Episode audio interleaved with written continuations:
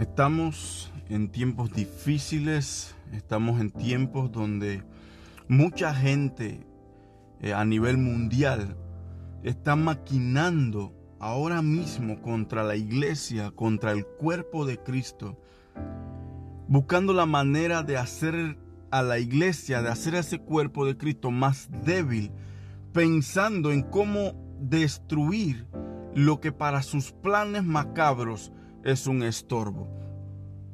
Y esto es algo que nos enseña el segundo Salmos.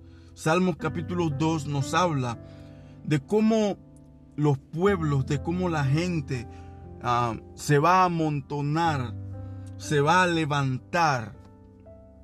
Tanto pueblo como líderes de naciones se van a levantar contra Dios y contra su ungido, porque el Salmo 2 dice, se levantarán los reyes de la tierra y príncipes consultarán unidos contra Jehová y contra su ungido.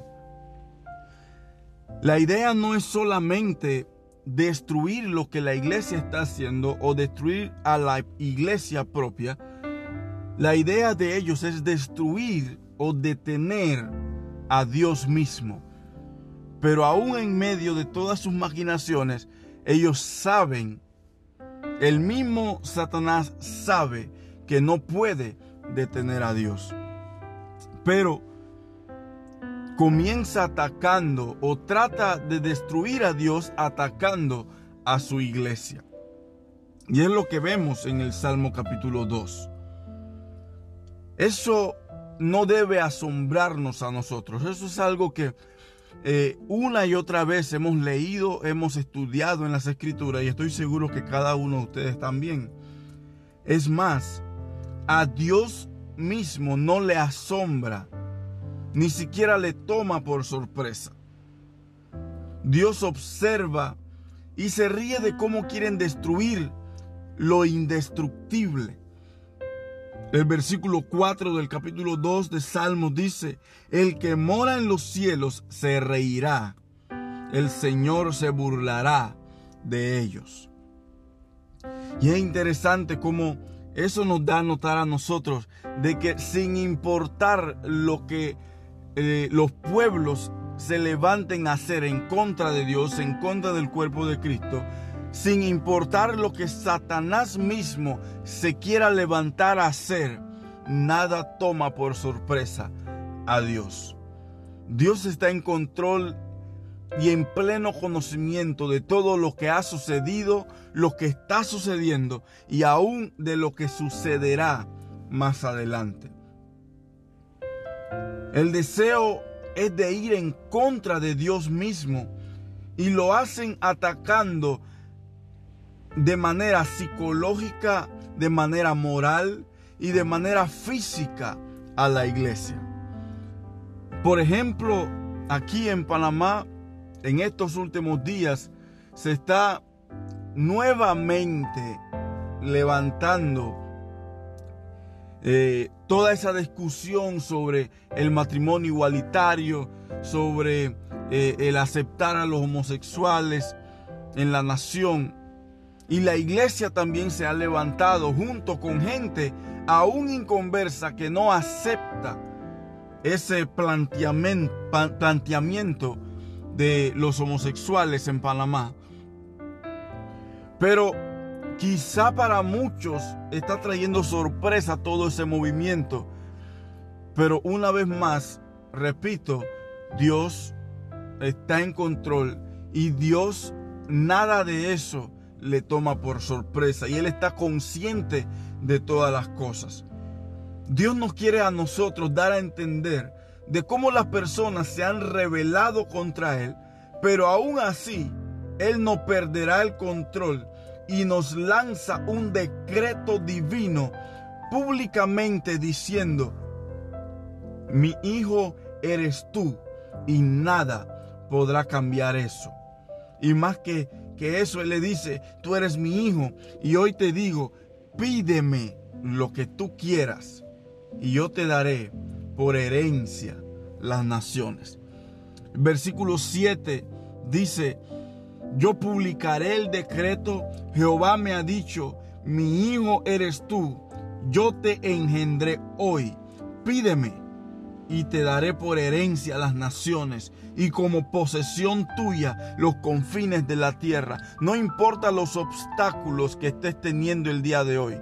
No importa los obstáculos, los muros que están levantando quizá en tu contra, en contra de la iglesia hoy. Recuerda dos cosas. Uno, eres hijo de Dios.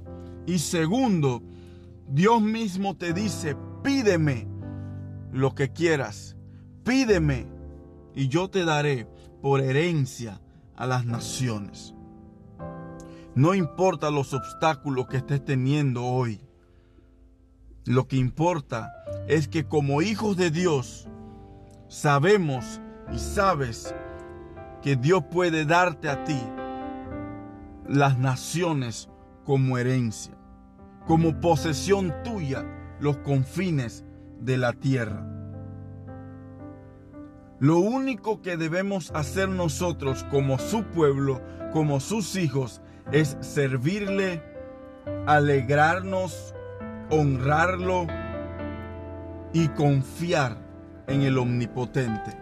Y por eso el salmista aquí termina el Salmo 2 diciendo, honrad al Hijo para que no se enoje y perezcáis en el camino, pues se inflama de pronto su ira y al final Él termina diciéndole, diciéndonos a nosotros, bienaventurados todos los que en Él confían.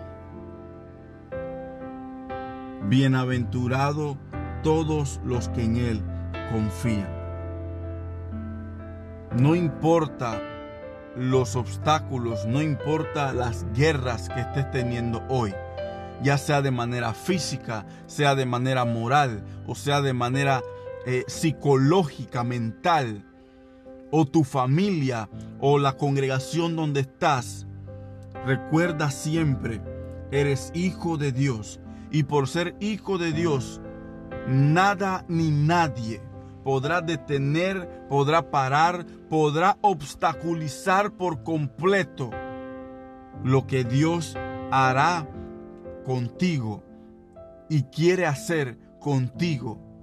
Tú fuiste escogido por Dios, tú fuiste tomado, sacado de un lugar pecaminoso, sacado de, de un mundo de rebeldía, de oscuridad, a la luz admirable de Cristo para que puedas ser tu luz a las naciones, como lo dijo Isaías, porque eres hijo de Dios.